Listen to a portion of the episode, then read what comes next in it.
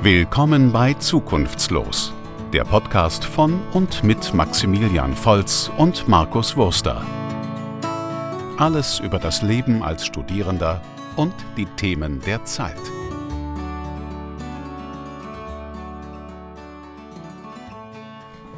So, genau, einen wunderschönen guten Tag. Schön, dass ihr wieder dabei seid. Ähm, wie immer bei Zukunftslos. Mir sitzt gegenüber der wunderschöne Markus. Grüß dich, Markus. Grüß dich, Maxi. Wie geht's dir? Heute siehst du wieder besonders gut aus. Du warst beim Friseur, oder? äh, ja, ist schon wieder äh, eine Woche her, aber ja, frisch, äh, äh, frisch geschoren. Das erste, was gemacht wurde, sobald die Friseur wieder offen waren, war die lange Mähne abrasiert. Ja, sehr gut. Ja, heute ist eine besondere Folge. Ähm, ich habe hier neben, neben, mir noch jemanden sitzen, in echt sozusagen. Ähm, wir sind alle, ist alles Corona-konform, also wir haben guten Abstand und äh, haben uns auch schnell testen lassen. Also da müsst ihr euch keine Sorgen machen. Ja, ähm, ich bin 15 ähm, Kilometer entfernt. Genau. Daher. Markus ist nur virtuell zugeschaltet. Das war gerade sogar für uns eine kleine Herausforderung, das technisch zu meistern, dass man das auch alles schön hört, aber ich denke, wir haben es hinbekommen. Und ähm, ja, äh, du kannst dich einfach mal vorstellen, wer bist du denn hier und äh, was machst du? Ja, ich bin Wolfhard Schweiger. Also wer mich besser kennt, der kennt mich auch unter Woda, aber Wolfhard mein bürgerlicher Name. Und ähm, ja, ich bin äh, äh, Dozent äh, für Religionspädagogik am Pädagogisch-Theologischen Zentrum in Stuttgart. Ähm, von beruflich bin ich auf der einen Seite, habe ich Theologie studiert, also so den klassischen Weg äh, hin zum Pfarrer, auch im evangelischen Stift in, in Tübingen.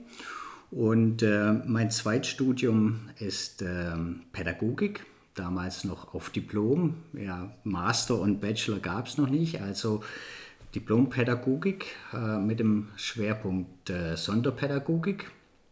Und äh, in diesem Schnittfeld arbeite ich jetzt seit äh, ungefähr 20 Jahren ähm, in dem Bereich äh, der Religionspädagogik. Das heißt, ähm, Religionslehrer und Lehrerinnen, Lehrkräfte ähm, werden von mir fortgebildet.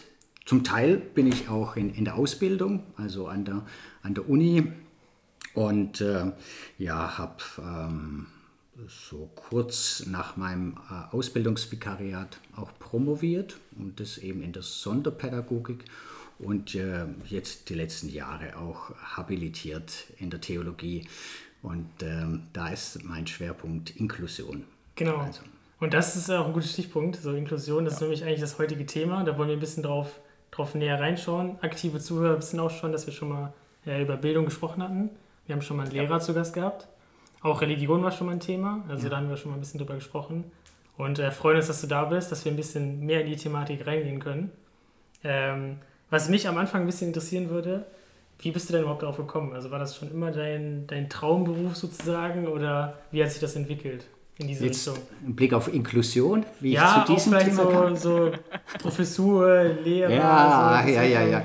Ja, ja gut, das ist natürlich äh, eine gefährliche Frage, wenn ihr einem, der, der die 50 überschritten hat, äh, so eine biografische Frage stellt. Das kann lang dauern. Ne? Okay, wir haben aber Zeit, ich, wir haben Zeit. Ja, okay, aber ich, ich versuche es gleich mal auch so ein bisschen in Richtung Inklusion zu fokussieren. Ja, ne? das wäre gut. Also, Inklusion ist ja eher so ein, ein neuerer äh, Begriff. Aber ich würde sagen, wenn ich es jetzt biografisch anlege, dann äh, könnte man sagen, es, es gibt so etwas wie vier Phasen.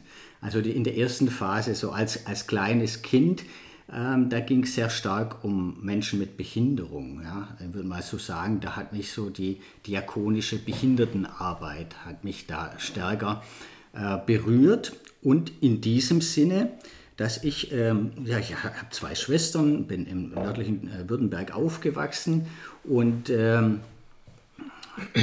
meine Eltern hatten so gemischt waren Laden und irgendwann haben sie gedacht, da lässt sich kein Geld mehr mit verdienen. Es war in der Tat war das ein Tante Emma Laden. Ne? Okay, also meine also ein richtig klassischer so, so ein Tante Emma Laden. Ja, ja, meine Großtante hieß wirklich Emma. und mein Vater hat den geerbt. Und ähm, sag mal, ich glaube, ich war da vielleicht drei oder vier Jahre alt. Ähm, da hat er gesagt, nee, äh, er muss was anderes machen. Äh, damit lässt sich kein, kann keine Familie über Wasser halten. Und er, er wurde Verwaltungsleiter von einer Behinderteneinrichtung. Und damals hieß das ähm, Pflegeheim. Pflegeheim Lichtstern. Und mhm. da damals war das alles sozusagen JWD, also äh, unterhalb von Löwenstein in den Bergen, ehemaliges Kloster und mhm. so. Und, äh, JWD ist nochmal was? Die? Äh, ganz weit weg. Na, also für, für diejenigen, die, äh, die jetzt äh, nicht vom Norden kommen, sondern eher aus dem Süden, okay. ganz weit weg.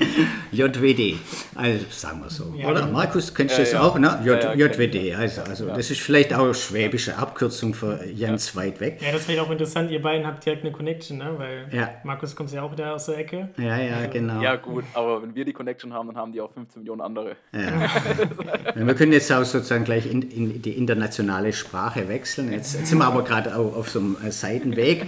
Also wieder zurück. Ja. Ähm, und wir als Kinder, wir durften dann immer zu den Jahresfesten von dieser Pflegeeinrichtung, also für eine Behinderteneinrichtung würde man heute sagen.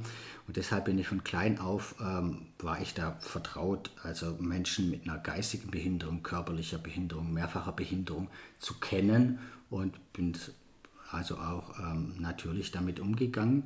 Und äh, das war so, so eine äh, erste wichtige Prägung. Mein Vater hat dann äh, am Tisch dann oft erzählt, was er wieder erlebt hat, mhm. äh, ähm, da im Pflegeheim. Ja? Pfleglinge hat man damals gesagt. Mhm. Ja? Und äh, es war so eine diakonische Überzeugung, dass äh, die gut versorgt werden müssen. Und es war sozusagen so, so, so eine erste so eine erste Phase. Mhm. Und irgendwie, äh, als ich ähm, dann, naja, mit dem Theologiestudium angefangen habe, also das war eigentlich, nachdem ich nach der Schule erstmal Schreiner gelernt ah, okay. habe. Ne? Ja, ja. Und, okay, cool. Ja, ja, also das, das heißt, du hast eigentlich eine Ausbildung zum Schreiner erstmal gemacht? Zum, zum Schreiner ja. gemacht, ja. ja, ja. Das, also ihr müsst euch vorstellen, das war Anfang der 80er Jahre, das war so eine alternative Zeit, Friedensbewegungszeit, äh, zurück zur Natur und so, Müsli essen, ja. Ähm, also ähnlich wie, ähnlich wie heute. Also ich, ja. ich glaube, dass dann den Generationen so manches ähnlich ist. Ne? Mhm. Und da war es schick, nach dem Abi erstmal ähm, ein Handwerk mhm. zu machen. Ja. Und ich habe mich für, für einen Schreiner entschieden und habe dann Ausbildungsstätte in, im Knast, in der Jugendvollzugsanstalt Schwäbisch Hall gekriegt, wollte da aber eigentlich schon Theologie studieren. Ja, habe auch verweigert. Und äh, dann habe ich äh, nach den alten Sprachen, Griechisch, Hebräisch, Latein, eben und zwei Semester in Tübingen, habe ich irgendwie gedacht, äh, Pädagogik zusätzlich ist irgendwie toll. Und ich habe dann äh, in diesem Studium auch dann äh, schon in der Pädagogik auch mich äh, für integrative Pädagogiken äh, interessiert. Und ich habe irgendwie gedacht, das, das kann nicht sein, so wie ich es erlebt habe als Kind, dass ähm, die Menschen mit Behinderung äh, so separiert werden. Mhm. Ja? Also in, in eine Einrichtung, äh, die weit weg ist, die sozusagen ein eigenes Dorf isoliert darstellt, hat mich für Integration ähm, interessiert. Und dann später, als ich das Theologiestudium abgeschlossen habe, habe ich die Sonderpädagogik im Hauptstudium des Pädagogikstudiums gemacht. Und äh, ähm, da war nochmal so eine kritische Auseinandersetzung mit, mit diesem Thema. Äh, es war dann so, ich hatte dann beide hm, Studienfelder und äh, habe dann nach dem Vikariat, war dann in der Diakonie, habe also es auch wieder miterlebt, dass die Menschen gut versorgt werden, verschiedenen Feldern, auch in der Sozialpsychiatrie. Ähm, und äh, bin von dort aus äh, dann an dieses pädagogisch-theologische Zentrum nach Stuttgart. Und da bist du jetzt heute auch noch? Da bin ich mhm. heute auch noch. Ja, davor war ich äh, normal vier Jahre in der Körperbehindertenschule. Ne? Ja.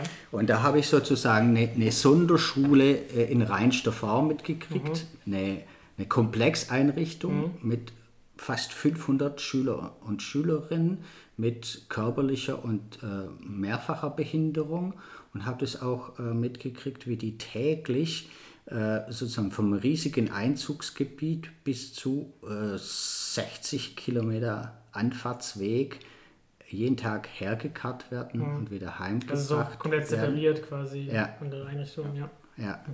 Ähm, und äh, das war damals die größte Zivildienststelle äh, Deutschlands, weil die, die Busse da immer befahren werden mussten. Ne? Die Zivis, die haben die, die Kids äh, hingebracht und hergebracht und waren äh, tagsüber dann in der Schule.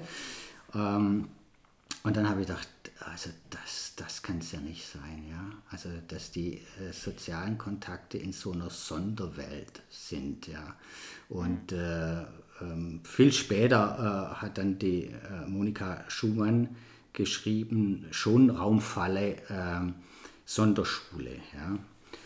Und äh, in dieser Zeit dann am Pädagogisch-Theologischen Zentrum, ähm, da bin ich äh, ja, der, von, vom Integrationsgedanken, den ich ähm, auch schon Vikariat verfolgt habe, als ich äh, gesagt habe, äh, in, in der Gemeinde, wo sind die Menschen mit Behinderung? Die waren nicht sichtbar. Und äh, da habe ich mit anderen zusammen so eine Initiative ergriffen und, und habe auch mal geguckt, wo sind die denn? Bin aufs Rathaus und äh, wir haben sowas wie eine Oase, äh, wie heißt äh, Miteinander Spaß erleben ohne Ausgrenzung, so ein Freizeitclub gegründet. Und es war schon immer die Idee, äh, jetzt nicht eine Sondergruppe zu machen in der Gemeinde, sondern das zu integrieren.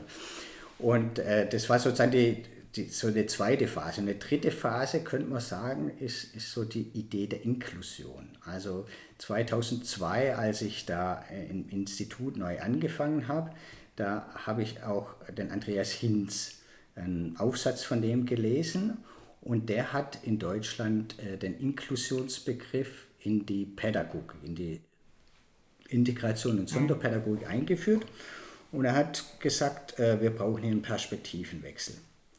Von der Okay. Integration zur Inklusion. Ja, ich Ja. denke, wir müssen das ein bisschen einordnen. Also ähm, vielleicht mal ganz kurz auf den Inklusionsbegriff Ja. erstmal. Also was ist Inklusion? Mhm. Also was, was kann man darunter verstehen? Ja. Und dann auch direkt in Abgrenzung, das ist ja spannend, Ja. zur Integration vielleicht. Ja. Dass du das vielleicht einmal so ein bisschen Ja. ausführen kannst. Genau. Ähm, der Andreas Hinz, der hat gesagt, in, Inklusion ist sozusagen eine Qualitätsverbesserung von Integration. Okay. Ja.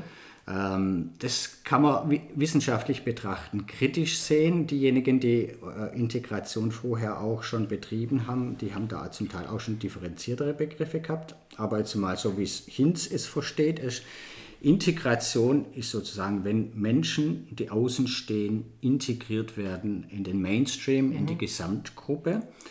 Und Andreas Hinz sagt, das ist eigentlich nicht äh, das, was man unter Inklusion versteht, eine Zwei-Gruppen-Theorie. Es sind welche, die anders sind, die abweichen, die in die Norm integriert werden. Ja? Sondern Inklusion heißt äh, das Miteinander der Verschiedenen.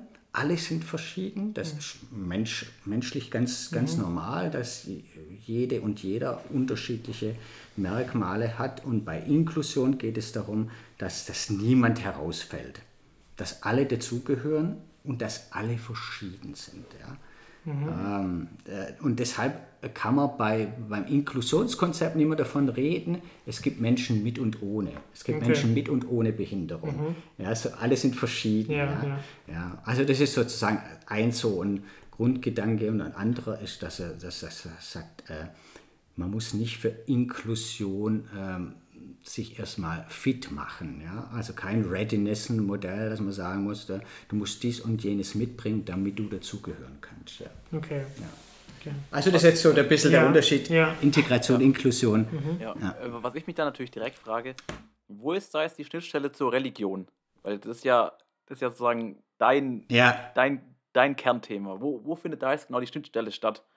Auch so auch vielleicht zwischen den Wissenschaften oder ja, in, in deiner Arbeit. Ja, ja. Ja, das ist äh, auf der einen äh, Seite auch die Frage, wie wird Inklusion begründet? Ja? Warum, warum sage ich, Inklusion ist wichtig? Ja?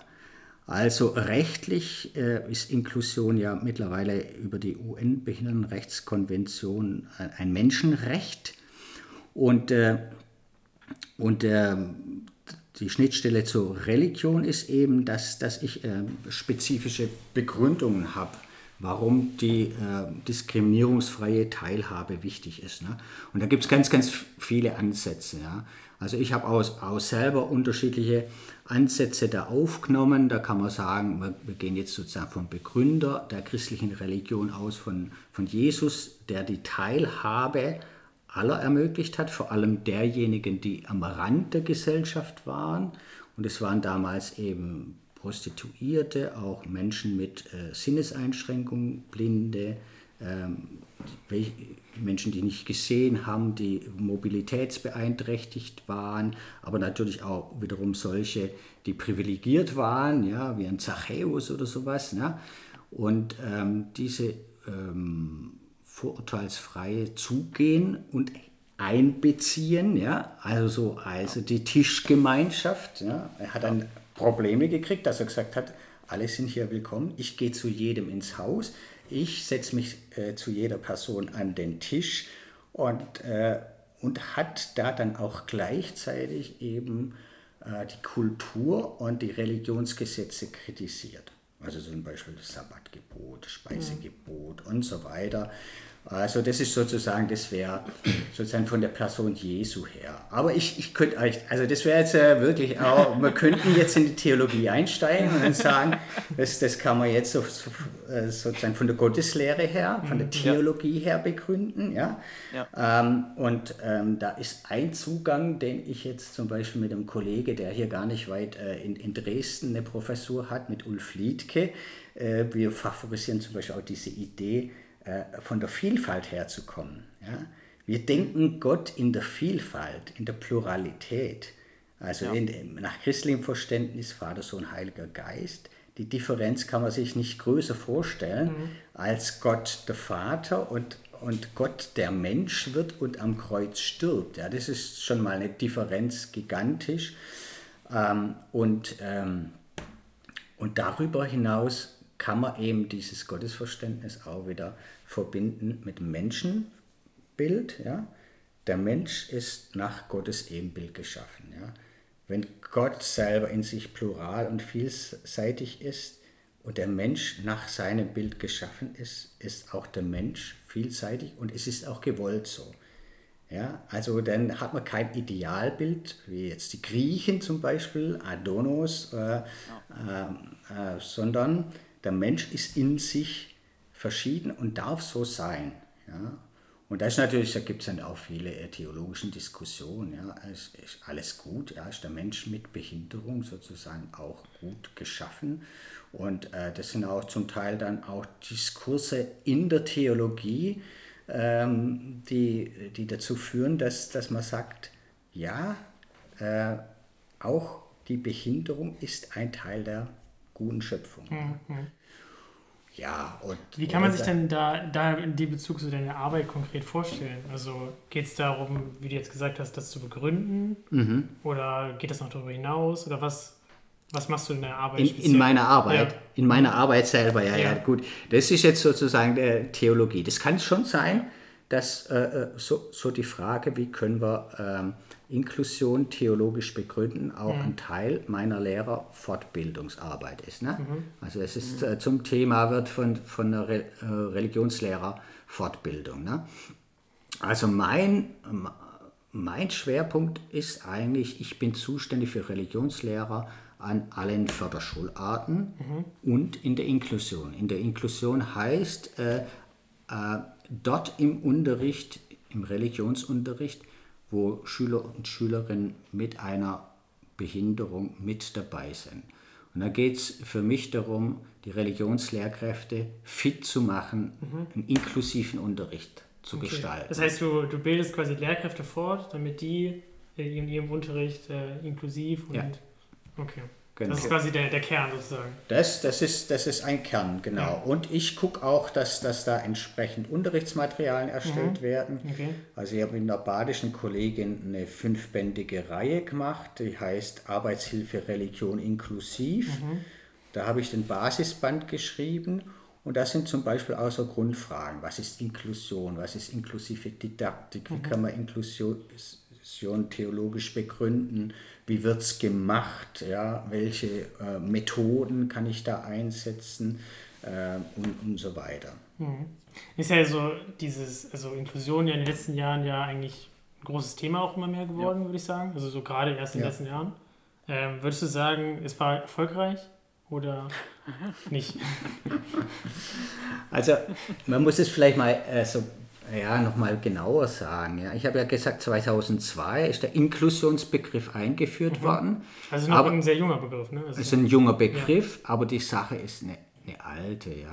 Man kann sagen, seit den 70er Jahren, seit, seit, seit eigentlich äh, auch die Förderschulen, die Sonderschulen etabliert wurden. Und wir haben in Deutschland das, das ausdifferenzierteste Sonderschulsystem Schulsystem der Welt. Ja? Okay. Ja, also die höchst, den höchsten Grad an Separation. Ähm, seitdem ähm, ähm, hat, sich, äh, hat sich das eben immer weiter ähm, aus, ausdifferenziert. Und, und äh, seitdem gehen auch Eltern mit behinderten Kindern auf die Barrikaden. Seit den 70er Jahren gibt es diese Integrationsbewegung und interessanterweise eben äh, also nicht von, von den Professionellen her und nicht vom Staat her, sondern sozusagen von den Betroffenen selber. Die wollen Integration. Und äh, mit dem neuen Begriff Inklusion und vor allem na, dann mit der UN-Behindertenrechtskonvention, die am 26.03.2009 äh, ratifiziert worden mhm. ist hier in Deutschland, hat es auch rechtlich Schwung gekriegt. Ne? Und dann okay. jetzt würde ich mal deine Frage darauf münzen und sagen, äh, die letzten zehn Jahre, was ist da die Bilanz? Ne? Mhm. Also das war jetzt deine Frage. Ne? Ja, ja. Die letzten zehn Jahre, die Bilanz äh, für Deutschland sieht nicht allzu gut aus. Ja. Mhm. Also, das ist ja auch ein bisschen das, was man so ein bisschen mitkommt als, als Laie. Ja, mitbekommt. Genau, ja. das, das, das kriegt man mit. Also äh, auf der einen Seite hat Deutschland sich verpflichtet, ein inklusives Bildungssystem auf allen Ebenen zu realisieren, mhm. Artikel 24 der UN-Behindertenrechtskonvention.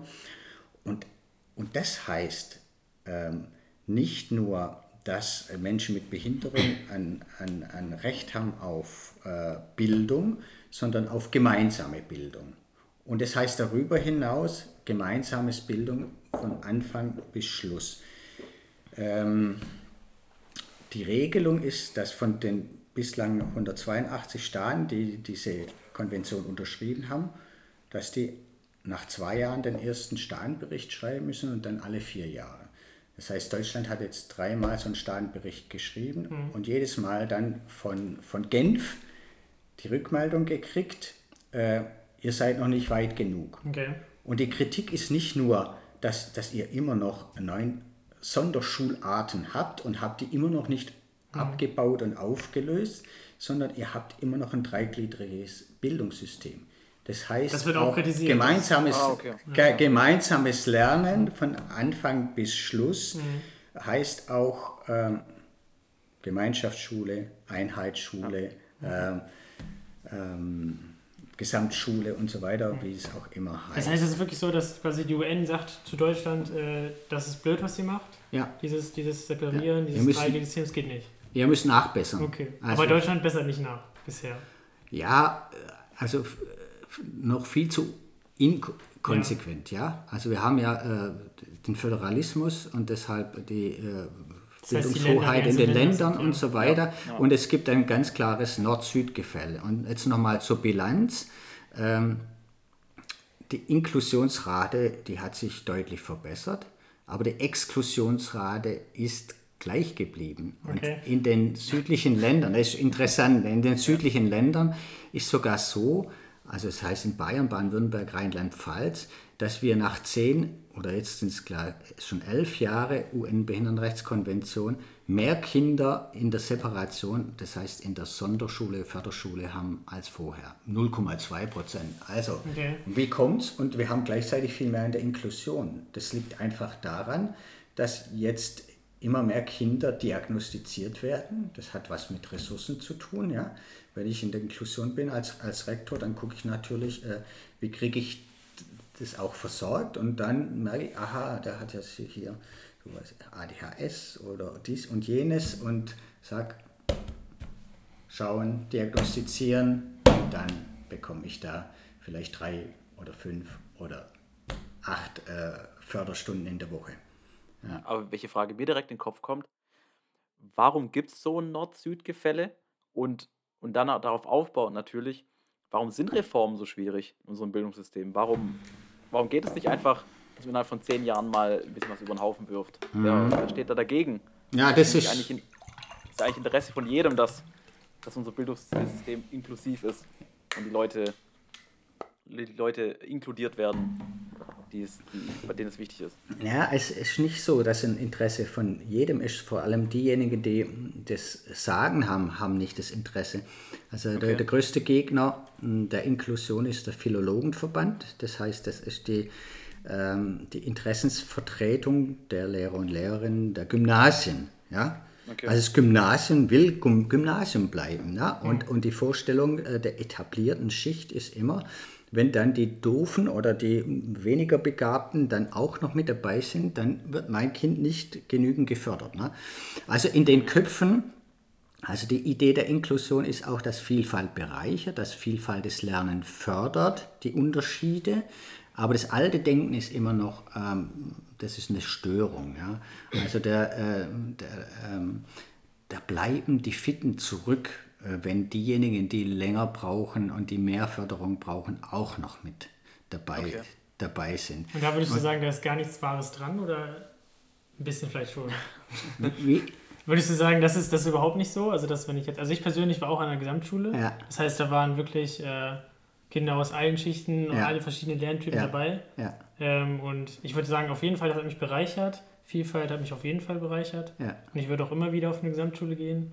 Aber trotzdem gab es auch Situationen, wo Schüler, die besser waren, einfach weniger gefördert wurden, weil halt die Zeit nicht da war. Ja, also äh, das, das Problem ist, dass dieses, diese Idee der Inklusion und des inklusiven Bildungssystems wirklich ein, eine Transformation auf allen Ebenen verlangt. Ja?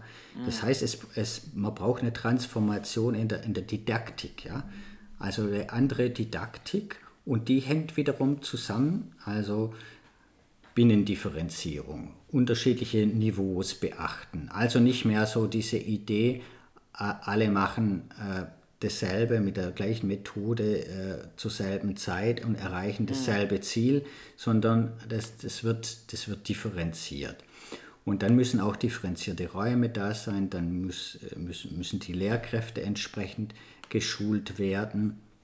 Und äh, und das muss sozusagen äh, also prinzipiell gewollt werden und in der Bildungspolitik umgesetzt werden, damit es funktioniert. Mhm. Ja, und äh, ich würde so sagen, im Süden ist eigentlich das politische Interesse gar nicht äh, vorhanden, dass die okay. UN-Behindertenrechtskonvention umgesetzt wird, sondern man will eigentlich das doppelte System erhalten. Ja. Weißt du, warum man das möchte? Warum? Ähm, ja, weil eigentlich, äh, weil immer noch die innere Vorstellung ist. Also, okay. also es sind äh, es sind nur 66 Prozent, die gemeinsames Lernen in der Bevölkerung okay. befürworten.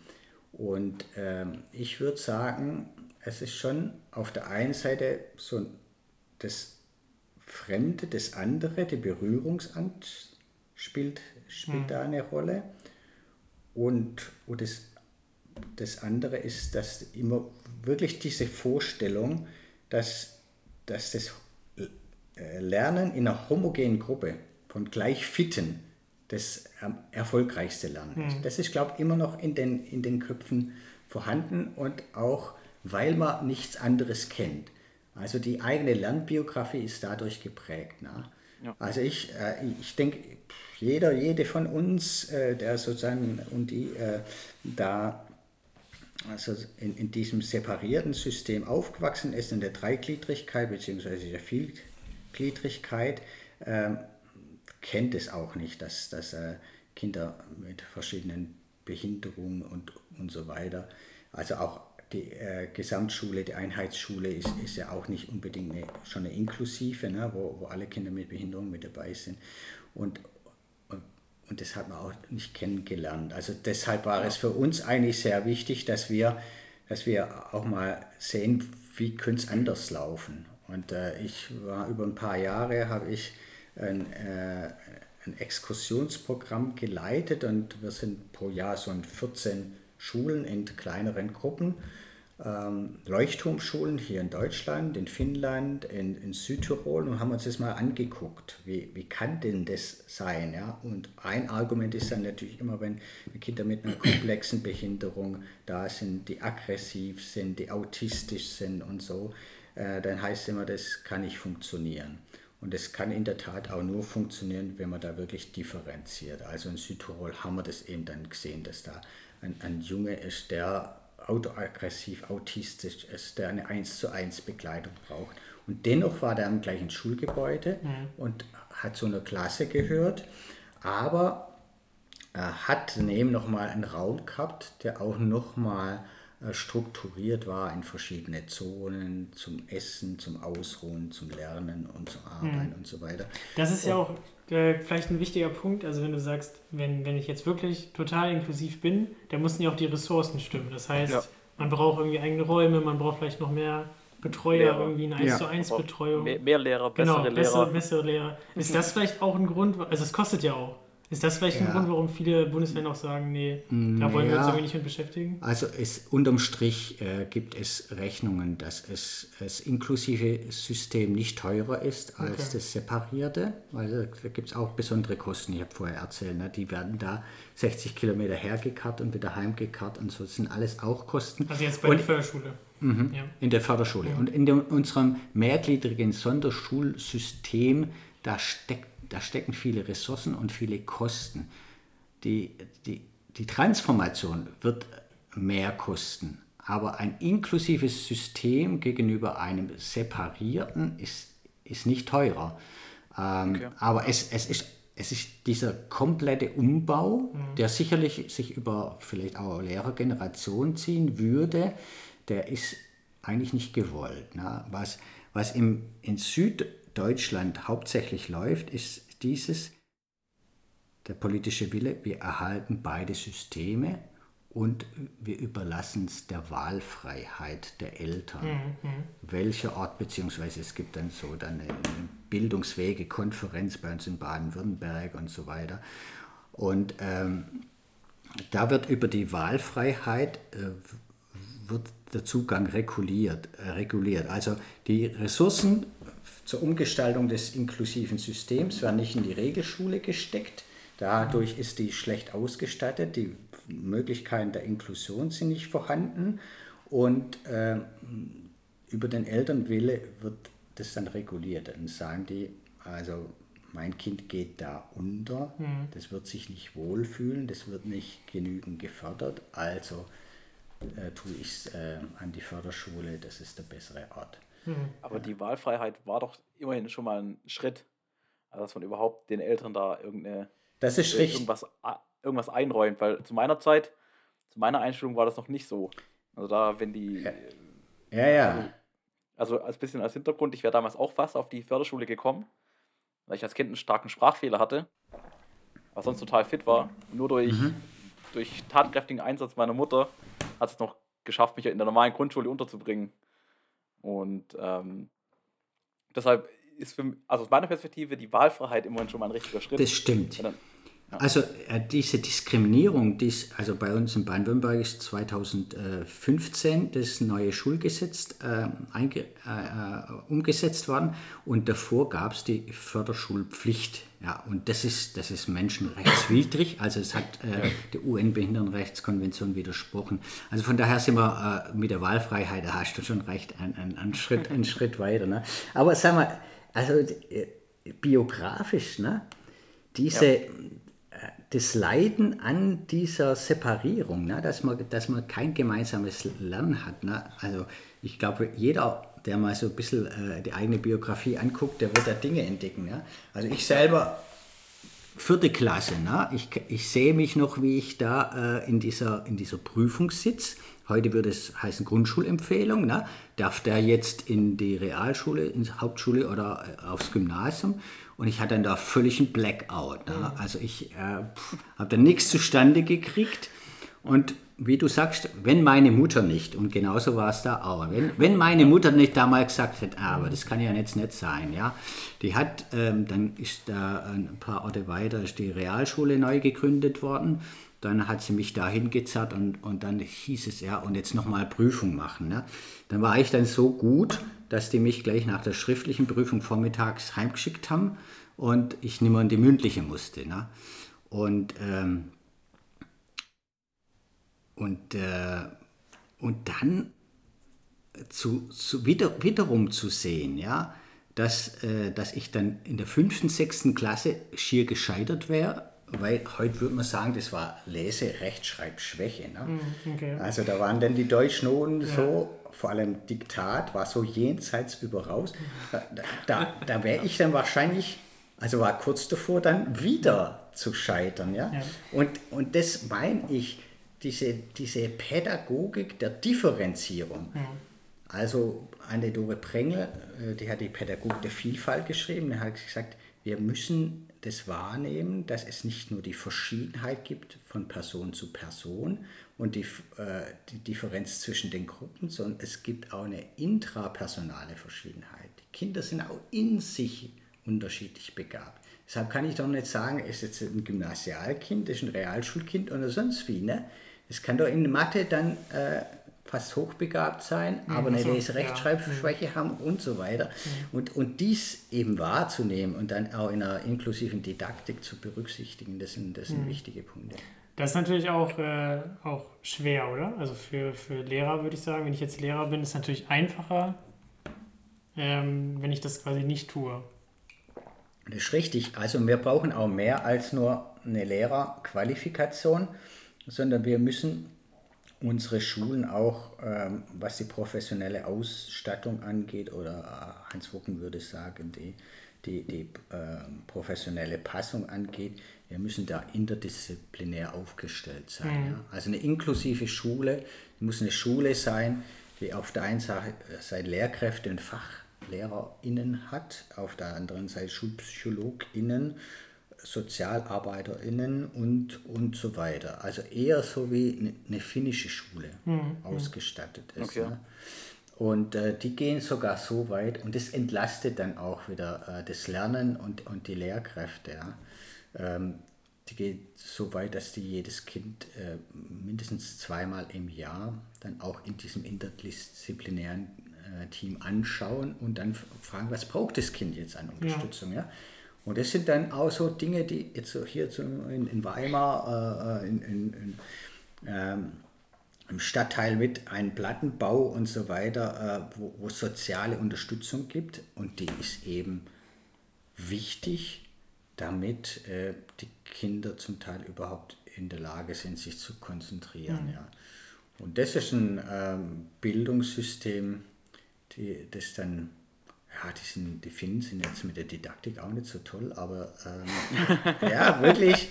Aber, aber durch, durch diese, diesen Support, ja, ähm, ja, kriegen die ganz viel hin. Und ich, ich behaupte ja, ne, also wir haben, was die Förderqualität angeht und die Sonderpädagogik, wirklich nicht nur das Separierens des Sonderschulsystems, sondern auch die, die beste Pad, also äh, das Know-how, was was Förderung angeht mhm. und Sonderpädagogik mhm. angeht. Und wenn wir das ins allgemeine inklusive Bildungssystem reinfließen lassen würden, dann würden wir hier wirklich was Gutes hinkriegen. Mhm. Aber wie gesagt, da sind wir wieder am ja. Anfang, der politische Wille ja, fehlt. Das heißt, das ist wirklich so ein bisschen auch das Problem. Also der politische Wille ist nicht oder ja. nicht ausreichend dort. Ja. Wie ist denn so die, das würde mich interessieren, die Resonanz, wenn du jetzt mit den Lehrkräften sprichst? Also du, du arbeitest ja auch dann mit Religionslehrern und Lehrerinnen. Wie ist es da, also wenn du sagst, das ist ein Ansatz? Das ist genau, da, da ist sozusagen das, dieser Bumerang, ne? dass äh, Kinder in ein System kommen, Kinder mit Förderbedarf, und die Voraussetzungen sind nicht gegeben. Das heißt, es mhm. entsteht ein Druck und eine Überforderungssituation. Mhm. Und das kriege ich auch regelmäßig zurückgespiegelt in den äh, Lehrerfortbildungen. Ja? Und äh, von daher also gerade die Religionslehrkräfte, die haben einen hohen Ethos und die stehen dahinter. Da gibt es auch Studien, dass sie es eigentlich unterstützen, aber zum Teil dann völlig überfordert sind. Mhm. Und im Nebenfach Religion ist dann auch die personelle Ausstattung normal schlechter. Ne? Mhm. Da kommen oft die Förderstunden dann äh, nicht an. Und äh, von daher sagen dann auch viele, pff, ah, klappt doch nicht oder es ist zu kompliziert. Und, und natürlich versuche ich auch das äh, Handwerkszeug so ein bisschen an die Hand zu geben. Ja, habe da auch äh, Ideen aufgegriffen, auch in der Didaktik, also mit vier verschiedenen Zugangs- und Aneignungsformen, die man anguckt, das, was man nicht nur also äh, kognitive Zugänge hat, mhm. sondern dann auch stärker anschauliche, interaktive und basalperzeptive, also über alle Sinne und so. Aber ist nicht einfach. Okay. Würdest du sagen, ein Grund ist auch der, der Bildungsföderalismus, warum das so schwierig ist umzusetzen?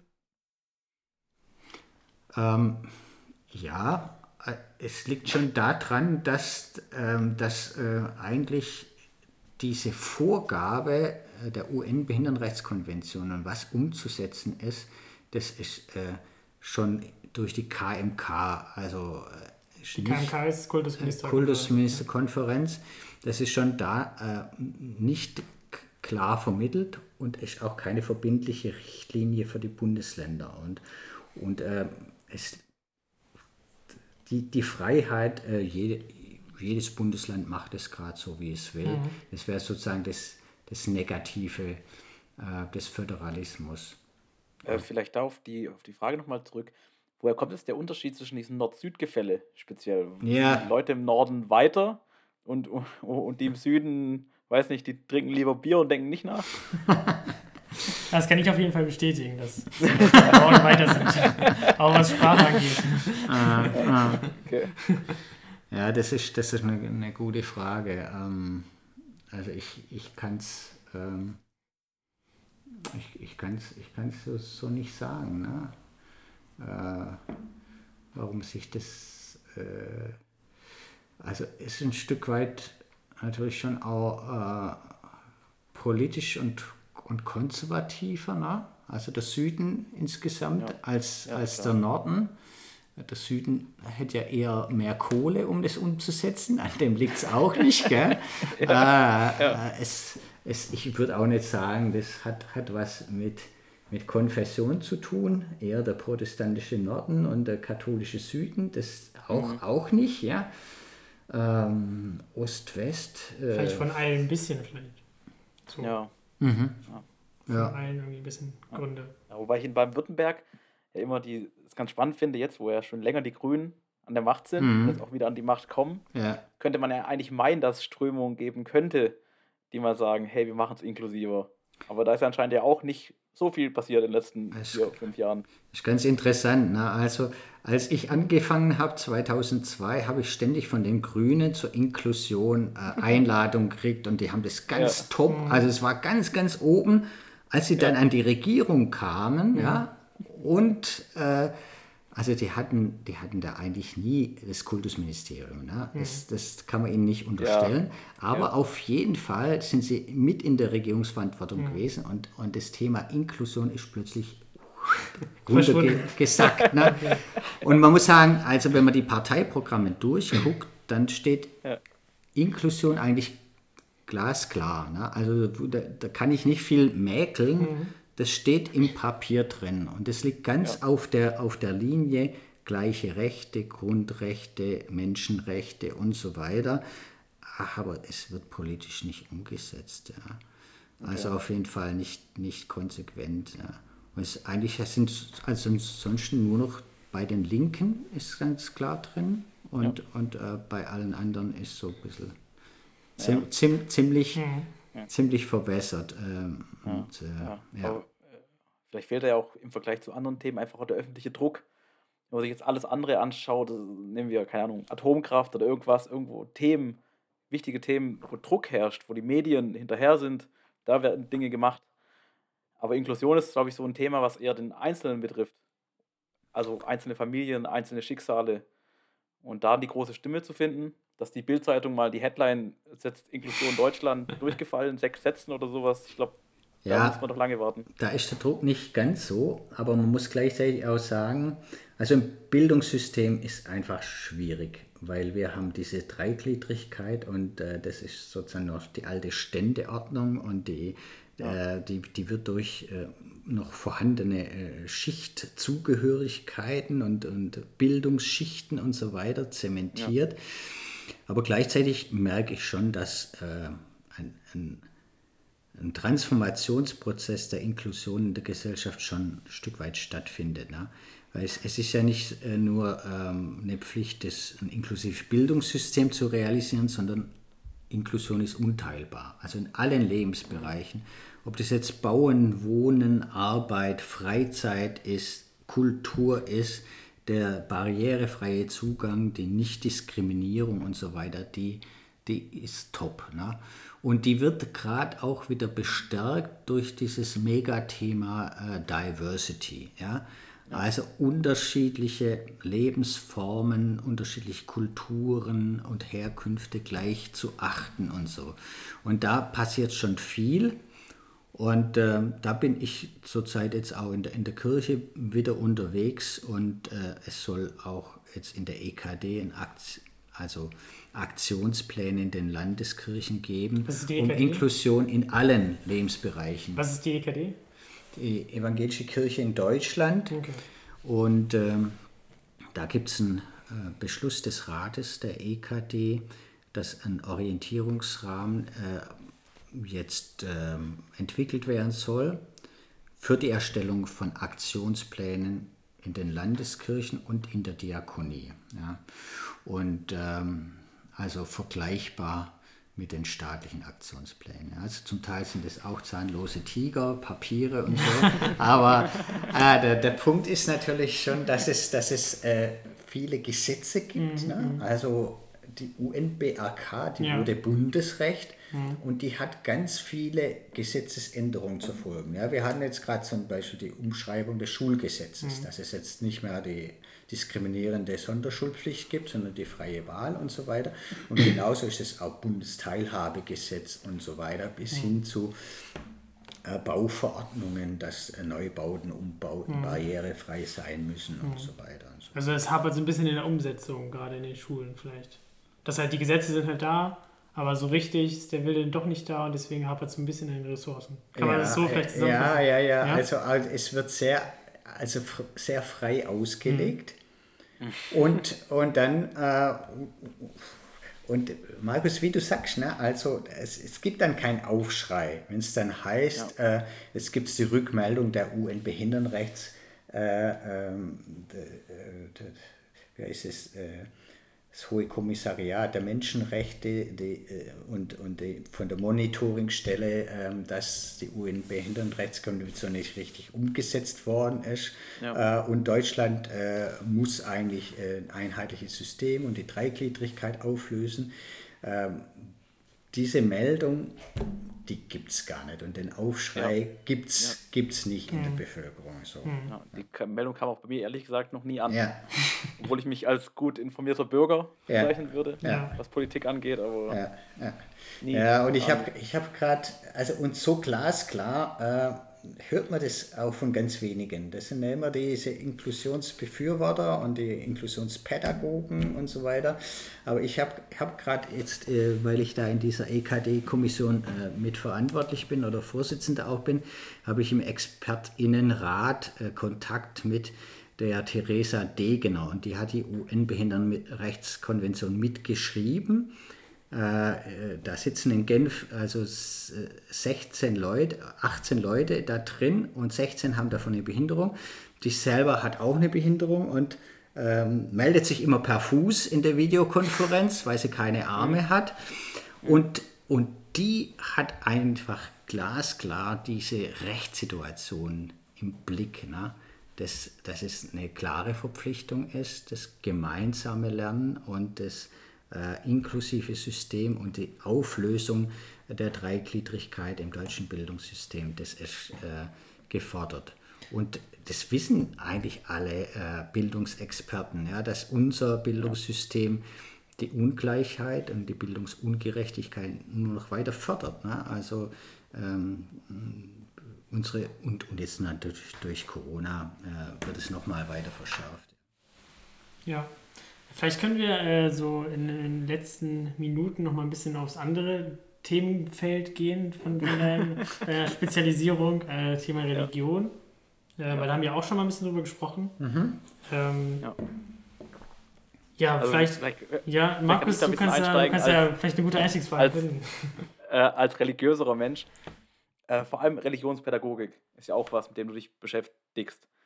Und da frage ich mich immer, ähm, also ich glaube, ich bin in meiner Generation noch einer der letzten relativ gläubigen Menschen, würde ich mal sagen. Ähm, wie, wie, äh, wie passt denn Religion noch in diese moderne jugendliche Welt?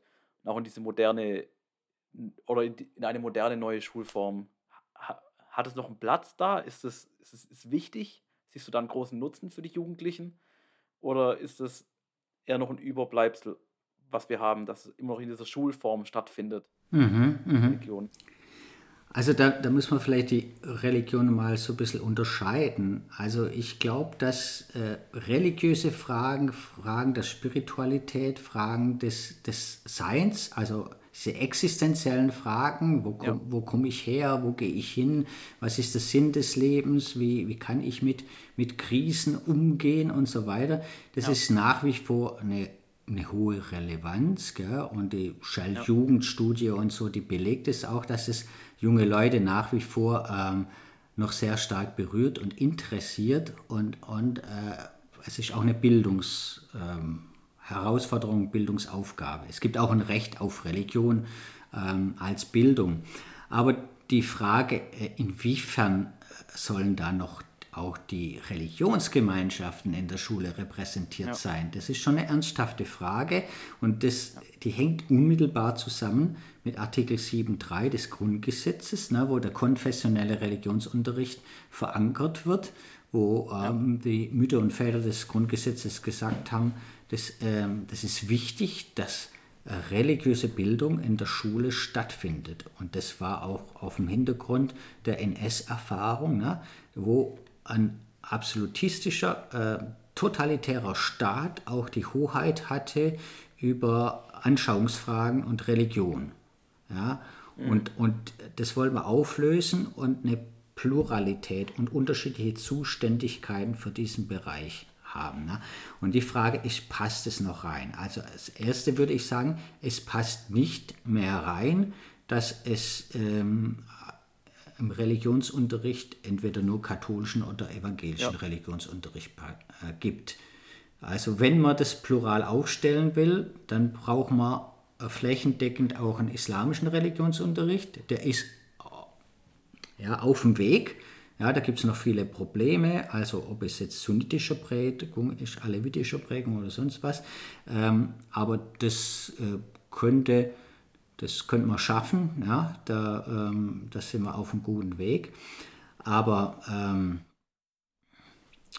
ähm, es passt nimmer rein, dass dann dieses Lernen dann nur noch in diesen konfessionellen Gruppen stattfindet und nicht mehr im Austausch, im, im Dialog. Ja. ja. Ähm, deshalb ein Modell zu finden, der auf der einen Seite die Überzeugtheit der Konfessionalität möglich macht. Und so verstehe ich auch Inklusion, also Unterschiede, die dürfen bleiben ja, und die sind wichtig. Mhm. Und die werden nicht eingeebnet durch gleiche Anerkennung, sondern die dürfen profiliert sein.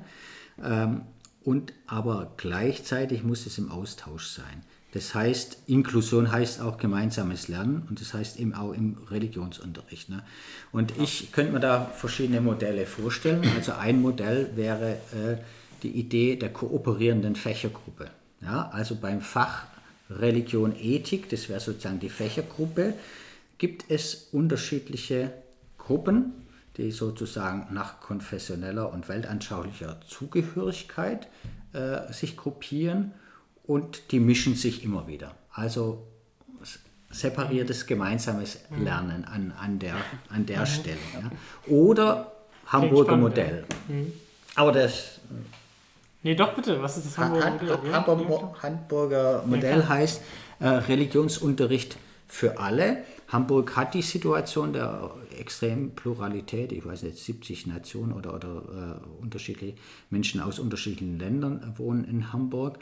Und ähm, da hat man gesagt, ähm, die Lehrkräfte, das sind hauptsächlich waren das evangelische ursprünglich, aber die Idee ist, dass die Lehrkräfte unterschiedlicher Konfession zugehörig sind, als auch, auch als authentische Lehrkräfte unterrichten. Also wenn ich Muslim bin, also islamischer äh, Religionslehrer, dann äh, unterrichte ich dann auch als erkennbar als äh, solcher oder als evangelischer oder katholischer, ähm, habe aber alle, alle Kinder aller ähm, Religionen und Anschauungen in der Klasse und äh, es gibt auch dann ein, ein Curriculum für alle. Ne? Also das ist so ein Versuch, äh, mhm. auf der einen Seite die Konfessionalität der mhm. Lehrkräfte noch zu gewährleisten und doch ähm, alle ähm, Religionen einzubeziehen, ohne dass ich Religionskunde mache. Ne? Ja. Weil das ist der, der große Unterschied, also dass, dass ich, wenn es um Religion geht, dann kann ich nicht sagen, es ist nur ein Wissen um. Das ist wie, wenn ich sagen würde, wir machen Schwimmunterricht, aber wir schwimmen nicht. Mhm. Ne? Sondern wenn wir Religion machen, dann geht es auch um äh, um, um, um, echte Überzeugung, um religiöse Auseinandersetzung, um vielleicht mhm. auch ein Stück weit religiöse Praxis, die dann reflektiert wird oder auch kritisch reflektiert mhm. wird. Ja. Mhm. Aber, aber, aber wäre dann der Ansatz in einem Schulsystem nicht eher zu sagen, in der Schule findet dann Religionskunde statt und Religion findet außerhalb dieses Rahmens statt? Mhm. Das wäre. Äh, wenn du verstehst, was ich meine. Ja, das, also, das ist, äh, wir, wir sind jetzt ja. im Osten, ne? Und im Osten ist, ist, es genau das Modell. Das ist das Modell auch äh, ja. DDR. Gut, die hatten damals natürlich keinen Religionsunterricht und die, ja. und die Christenlehre war sozusagen die Religion in der Gemeinde. Ja? Religionsunterricht in der Gemeinde ist die Christenlehre. Ne? Und das, das wäre dieses, dieses Modell.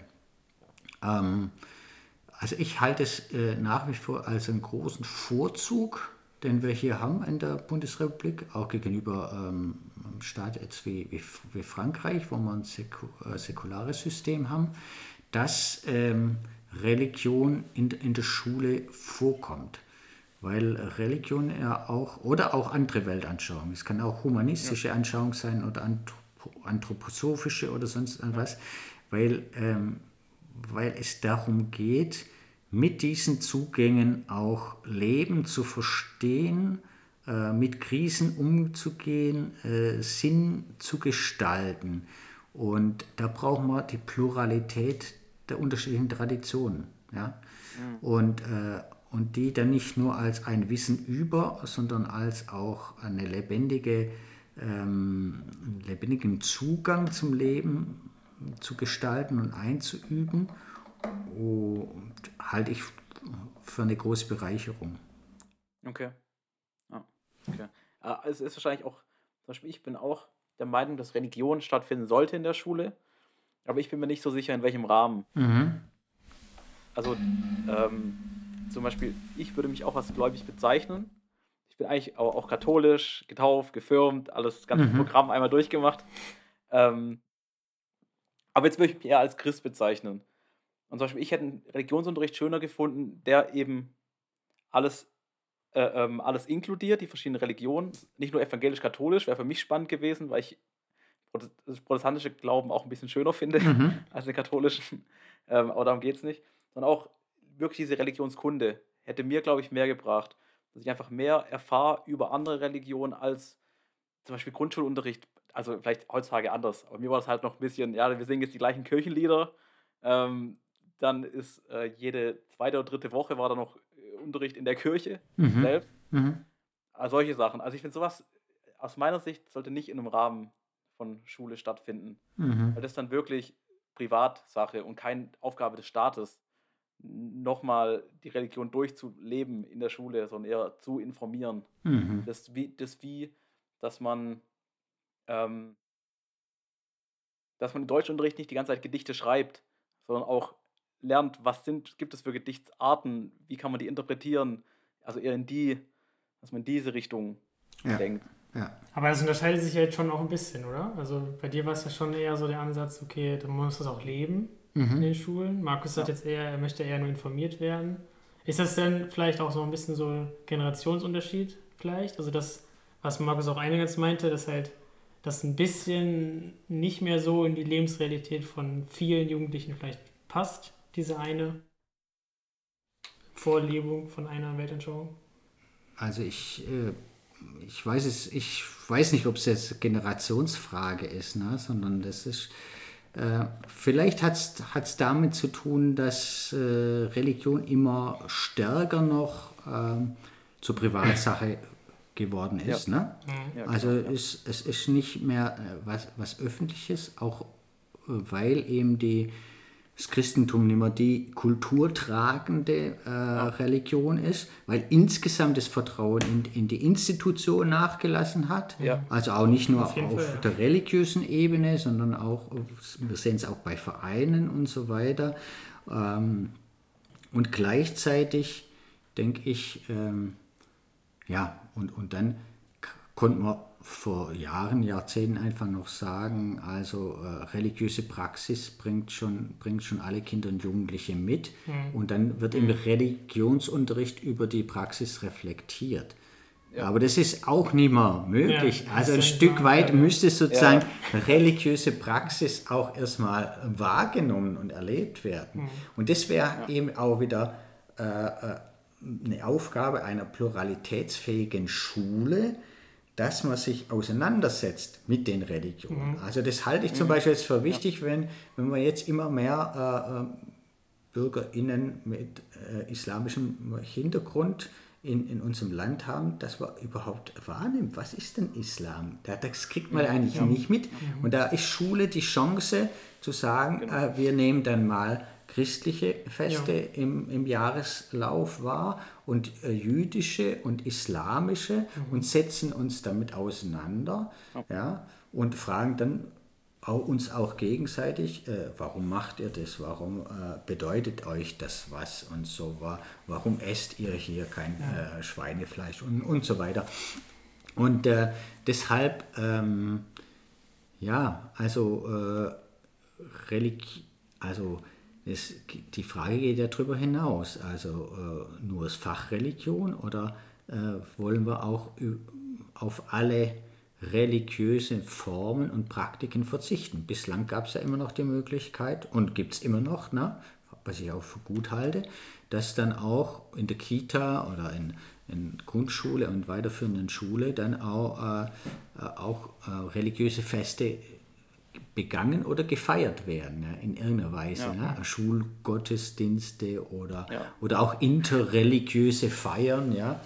Ähm, und, und das ist äh, schon auch äh, eine Chance. Also, also ich muss ehrlich sagen, ich glaube, es gibt nichts, was ich so sehr gehasst habe in der Schulzeit, hm. wie, die, wie die Schulgottesdienste. Ah, okay. Ja. Ich glaube auch, ja. Also das, das, das verliert, also, glaube ich, zunehmend auch an Bedeutung einfach. Also ich weiß nicht, ich weiß auch nicht, wie heute das in den Schulen ist, aber ich kann mich auch an meine Schulzeit erinnern. Also da war das, war das kein Thema und Religionsunterricht war auch nicht wirklich ein Lieblingsfach von vielen mhm. Menschen. Also es ist ja einfach, vielleicht ist es ja auch ein Grund, warum das nicht mehr so gemacht wird, weil es einfach an, an Bedeutung verliert bei vielen jüngeren Menschen. Ja, mhm. ja ich, äh, und, und, und, ich sage das ja, obwohl ich sage, dass Religion unglaublich wichtig ist mhm. und halt einen extrem großen Halt bietet Leuten und, und, und genau die Lücken füllt, die gefüllt werden müssen. Ähm, aber trotzdem würde würd ich sagen, dass Religion in der Form heutzutage ähm, eher Religion schadet.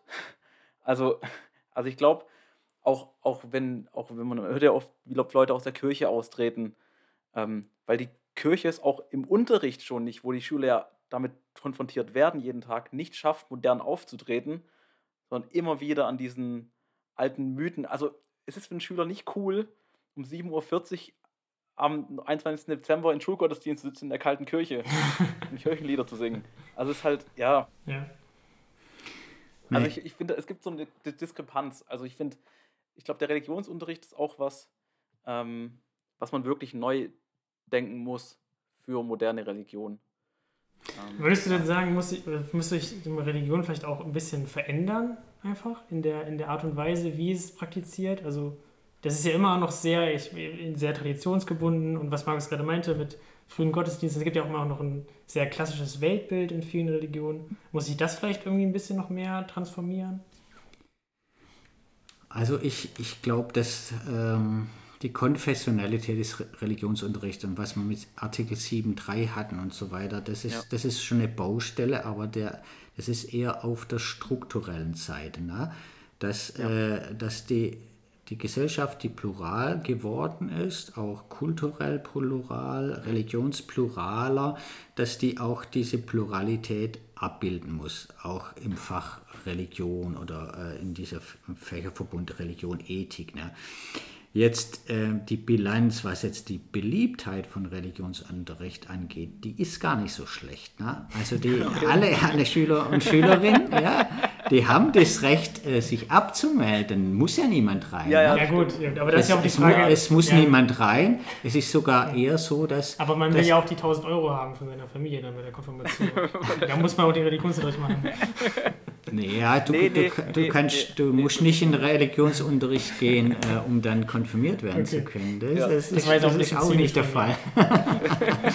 nee, aber ähm, äh, sag mal, äh, die Beliebtheit, also von daher äh, die, die Frage, äh, brauchen wir äh, einen anderen, besseren Religionsunterricht, eine bessere Didaktik, müssen wir die ja. Schüler und Schülerinnen besser begeistern für Religion, das ist, glaube ich, weniger das Thema, weil äh, ja. da sieht die Bilanz nicht, nicht so schlecht okay, aus. Okay. Ja.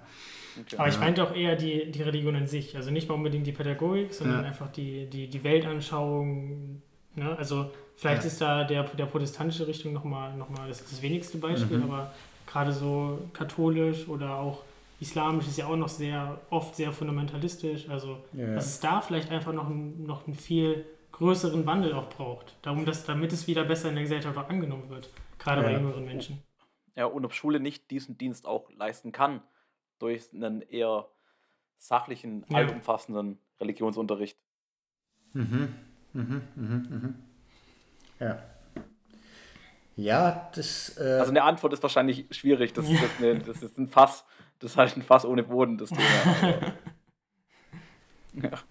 ja, also äh, ja, es sind jetzt auch, auch, eigentlich jetzt zwei Fragen gewesen. Also die ist diese Frage, inwiefern äh, muss Religion und Kirche äh, nicht sich wandeln? Also das ist eindeutig so. Also es jetzt ja. Äh, durch durch Corona, durch Finanzsituationen, durch äh, Kirchenaustritte äh, und so weiter. Wir merken ganz deutlich, ähm, wir, Kirche muss sich wandeln. Ja? Also allein schon äh, vieles, was bislang zur Kirche gehört hat, auch äh, Sonderstellen, die können so nicht mehr weiter ähm, gehalten werden. Und ähm, die Kirche ist nicht mehr sozusagen der Mittelpunkt äh, der Stadt oder des Dorfes, na, sondern äh, äh, wir haben viele Gebäude, aber die werden immer leerer. Und äh, in, in, diese Richtung, also vernetzt zu denken, inklusiv zu denken, Kirche als Teil des Sozialraumes zu denken und da offen zu ja. sein, ähm, da äh, sind wir gerade viel, viel am, am Überlegen. Und ich glaube, dass da auch, ähm, also zumindest mal die evangelische Kirche dynamisch ist und ich hoffe darauf, dass, dass wir da neue Anknüpfungspunkte finden. Und äh, in diesem Projekt, wo es um Inklusion geht, da sind wir genau auch an diesem Punkt und fragen, wie äh, müssen wir Inklusion mit anderen Reformbemühungen in Kirche zusammendenken, dass, dass wir wirklich eine offene, zukunftsfähige äh, Kirche haben. Ja? Und Kirche nicht nur im Sinn von, von der Mauer, sondern überall da, wo, wo Menschen sozusagen diese, diese Idee äh, des, des Glaubens und äh, der Menschenfreundlichkeit Gottes weitertragen. Ja. Ich denke, das war, das war ein super Fazit, oder? Also das ja, wollte ich auch sagen. Eine, war eine gute Verbindung ja. nochmal zwischen den beiden ja. Themen. Das war sehr gut. Ja, war, ein, war ein sehr, sehr schöner Bogen, ja, was Inklusion sehr, alles, sehr gut gespannt. alles bedeutet. Ja, ja. ja. Ähm, ja äh, vielen Dank auf jeden Fall, dass du dabei warst. Ich fand es ein super tolles Gespräch, sehr interessant. Ähm, auch danke, Markus, an dich, wie immer. Ne? ja, ähm, gerne, Maxi. Ja, äh, oder wenn du magst, kannst du noch mal äh, irgendwie ein paar Worte sagen. Vielleicht auch, wenn man äh, noch Fragen zur Inklusion hat, kann man sich an dich wenden? Kann man dich irgendwie erreichen? Oder Ja, wenn man irgendwie. Ja klar, Was wissen also da kann man, kann man googeln, Pädagogisch-Theologisches Zentrum Okay. in, in Stuttgart, PTZ. Und da gibt es eine E- E-Mail-Adresse von mir, also so wie mein Name, wohlfahrt.schweiger at E. Wir schreiben das auch nochmal in die Beschreibung rein. Dann. Alles klar. Gut, Wir also, verlinken auf jeden Fall das pädagogisch, Ja. pädagogische Zentrum. In jedem Fall. also ich danke euch für die Einladung. Ich äh, habe schon den ein oder anderen Podcast äh, von euch äh, aufmerksam und sozusagen auch äh, bis ins Herz reingelassen. Ja? Also den, den einen da, wo es um äh, ähm, veganes, äh, ve- vegetarisches Leben geht und so weiter, das, das hat also mich nicht ganz bekehrt, aber de- deutlich ja, meinen Konsum reduziert ja, und äh, Das freut mich uns. äh, in vielen Punkten auch zum Nachdenken gebracht. Besten Dank. Okay. Ja, das ist doch schön. ja, vielen Dank. Ähm, wir wünschen euch noch eine schöne Woche und äh, uns Ja. freuen, wenn ihr bald wieder einschaltet. In diesem Sinne auf Wiedersehen. Wiedersehen. Tschüss.